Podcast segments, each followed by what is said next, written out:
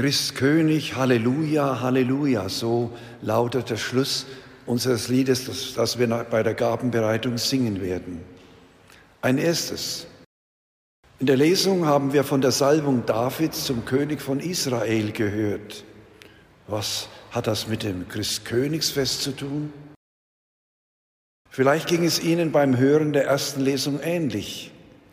Was mag die Verantwortlichen der Liturgiereform zu dieser Auswahl bewogen haben? Ein erstes, die Erwählung Israels. Jahwe hat seinem Volk, das sich aus allen anderen Völkern erwählt und aus Ägypten herausgeführt hat, nicht erlaubt zu leben wie alle anderen Völker. Von ihm berufene Männer ganz auf ihn hörend und ihm verantwortlich sollten das Volk führen. Als der charismatische Richter und Prophet Samuel alt geworden war, kommen die Israeliten zu ihm und sagen, du bist nun alt und deine Söhne gehen nicht auf deinen Wegen. Darum setzt jetzt einen König bei uns ein, der uns regieren soll, wie es bei allen Völkern der Fall ist. Eine verhängnisvolle Forderung. Warum?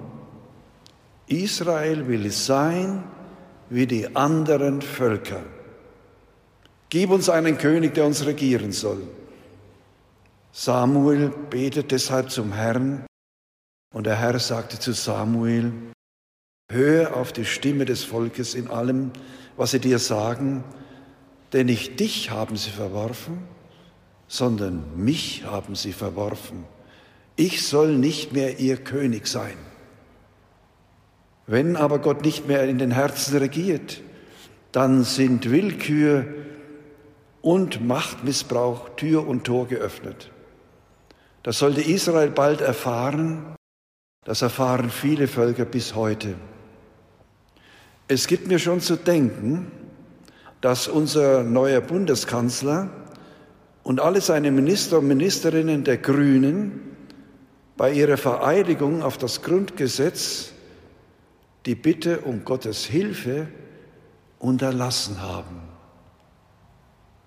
Dem von Menschen gewollten König stellt die Kirche uns heute den von Gott zum Hirten seines Volkes bestellten König Jesus Christus gegenüber. Und damit bin ich beim zweiten Punkt der Predigt. Jesus, der wahre König auf Davids Thron will in seinem allumfassenden Reich das Getrennte vereinen. Er wird durch den Engel Maria als der angekündigt, dessen Herrschaft kein Ende haben wird. In einprägsamen Bildern besingen wir das Königtum Jesu Christi. Im Lied der Gabenbereitung Gelobt seist du, Herr Jesu Christ, schließt jede Strophe mit dem einprägsamen Refrain Christ König, Halleluja, Halleluja. Entstanden ist das Lied Ende des 19. Jahrhunderts in einer Epoche, die stark von dem Königtum Christi erfüllt war. Als nach dem Ersten Weltkrieg die großen und glanzvollen Monarchien, Könige und Kaiserreiche zu Ende gegangen waren, die über Jahrhunderte hinweg die Geschichte der Völker wie die Geschichte der einzelnen Menschen geprägt hatten, kam die Zeit der großen politischen Umwälzungen. Fatima war eine Antwort Gottes auf diese Umwälzungen. Tyrannen lösten die Könige ab. Das 20. Jahrhundert war voll davon. Ihre Herrschaft hat viele Millionen das Leben und die Freiheit gekostet. Stalin, Hitler, Mao, Pol Pot und die Roten Khmer Völkermord der Gulags, Konzentrationslager, der Völkermord in Ruanda, die Mörderbannen des sogenannten Islamischen Staates. Der amerikanische Publizist Robert Kagans meinte nach dem Zusammenbruch des Kommunismus, die Welt sei wieder zur Normalität zurückgekehrt, zum ganz gewöhnlichen Wettstreit um Macht allenthalben. Welch eine Illusion. Am 24. Februar 2022 überfallen Russlands, Putins Truppen das Nachbarvolk der Ukraine und zerstören seitdem systematisch die Lebensgrundlage dieses Volkes. Ich denke, wir müssen neu erwachen. Die Sehnsucht nach einem Reich der Liebe und des Friedens ist angesagt. Angesichts der Weltlage ist es gut, glauben zu dürfen, dass es ein Reich gibt, das nicht zusammenbrechen kann, das, wie es im Lied heißt, ohne Ende wird es währen. Ein Reich, in dem das Geschick, das Los jedes einzelnen Menschen in guten Händen liegt. Ein Reich, so singt das Lied weiter, in dem auch die Zukunft und alles, was der Zeiten Schoß birgt, stabil, sicher und ohne Willkür sein wird. Das Reich des Königs Jesus Christus, der die Welt und den Tod besiegt hat. Und damit bin ich beim dritten Gedanken der Predigt. Der Gedanke an diese Herrschaft, an diese Art von Herrschaft, war und ist weder selbstbetrügerische Hoffnung noch billiger Trost. Was an diesem Fest und in diesem Lied über den König Christus gesagt wird, begründet sich vielfach in den Aussagen Christi selber der den Menschen das Reich Gottes verkündet hat. Eigentlich das ganz andere Reich, eine ganz andere Herrschaft. Er vor Pilatus bekennt, mein Königtum ist nicht von dieser Welt. So bekennt der gefesselte Jesus vor dem römischen Statthalter. Ein erstes dazu. Sein Königtum, seine Herrschaft ist also nicht von der Art irdischer Herrschaft und Macht. Wie nur Gott selbst kann Jesus von sich sagen, ich bin der gute Hirt. Der gute Hirt gibt sein Leben hin für seine Schafe.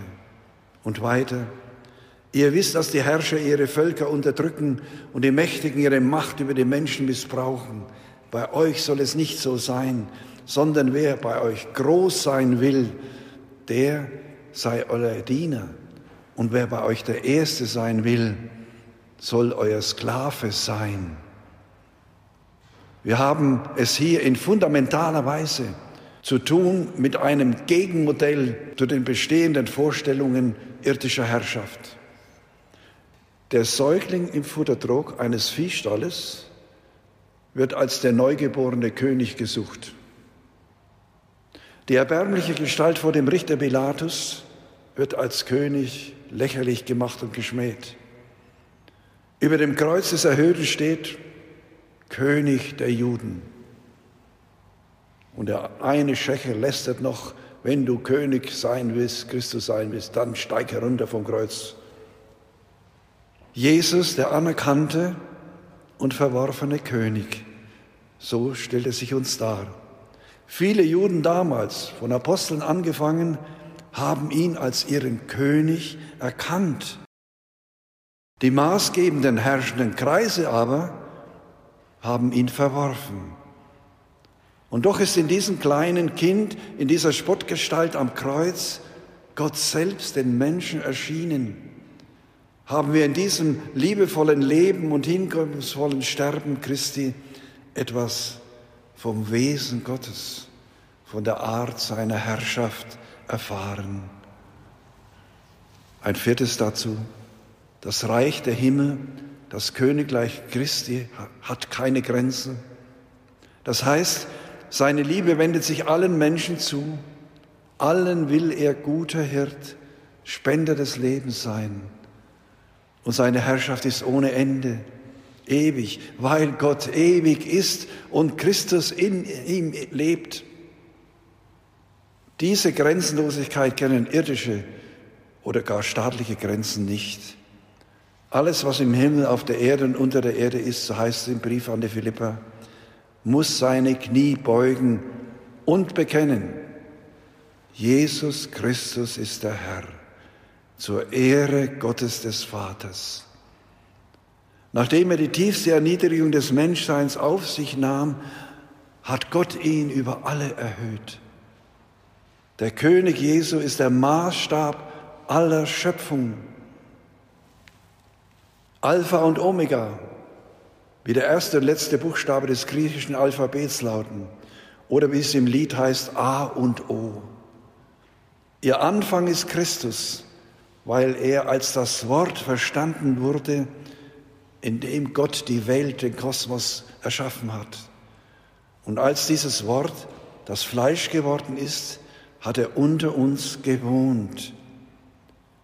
Ziel der Schöpfung ist Christus, weil Gott alles in ihm vollenden, zu sich führen will.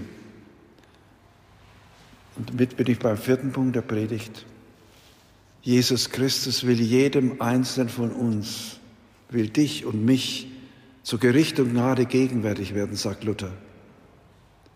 Wir begegnen Christus ganz konkret in unseren Mitmenschen, vornehmlich in den Geringsten. In ihnen will er gesehen und geliebt werden. Denn jeder Menschenseele los, heißt es im Lied, wird von ihm angenommen und zum Ziel geführt. Und ein zweites, wir hören sein Wort hier und jetzt. Im Evangelium, auch heute am Kreuz, steht er lebendig vor uns, so lebendig, dass wir ihn grüßen am Beginn des Evangeliums. Ehre sei dir, o oh Herr, und am Schluss des Evangeliums, Lob sei dir, Christus. Und ein drittes, wir empfangen ihn selbst im Mahl in der Gestalt des Brotes und des Weines so lebendig, dass wir angesichts der heiligen Speise wie der heidnische Hauptmann zu ihm sagen, Herr, ich bin nicht würdig, dass du eingehst unter mein Dach, aber sprich nur ein Wort, so wird meine Seele gesund. Und viertens, wie immer wir ihm begegnen, wir müssen uns ihm stellen. Er fordert uns auf, kehrt um, das Reich Gottes ist nahe. Werdet anders, denn mein Königstum ist anders als das Königtum der Welt. Werdet zu Menschen, in denen etwas von der Liebe Gottes, von meiner Liebe aufstrahlt. Und ein fünftes, so begegnet er uns auch am Ende der Zeiten, am Ende unseres Lebens. Die Evangelien schildern ihn uns als Richter, der darüber befinden wird, wie wir die Botschaft von seinem Königtum, des Reiches Gottes, verstanden und gelebt haben. Beten wir darum, dass wir uns seiner würdig erweisen, zu diesem Leben bei ihm und bei Gott zu finden. Darum heißt es am Schluss im Lied, O sei uns nah mit deinem Licht, mit deiner reichen Gnade. Und wenn du kommst zu dem Gericht, Christ in dein Reich uns lade. Die Idee des Königtums Christi ist Ausdruck der Hoffnung auf eine Herrschaft, die ganz anders ist, als wir sie kennen und in der wir uns wirklich aufgehoben und angenommen wissen dürfen. Und daher singen wir aus ganzem Herzen Christ König, Halleluja. Das heißt, gelobt und gepriesen sei Jahwe, der uns Jesus als den König unserer Seele, und unseres Lebens, den König der Zeit und Ewigkeit gibt, in dem Gott mit seiner ganzen Fülle wohnt und in dem er uns, liebe Brüder und Schwestern, alles schenken will. Christ König, Halleluja.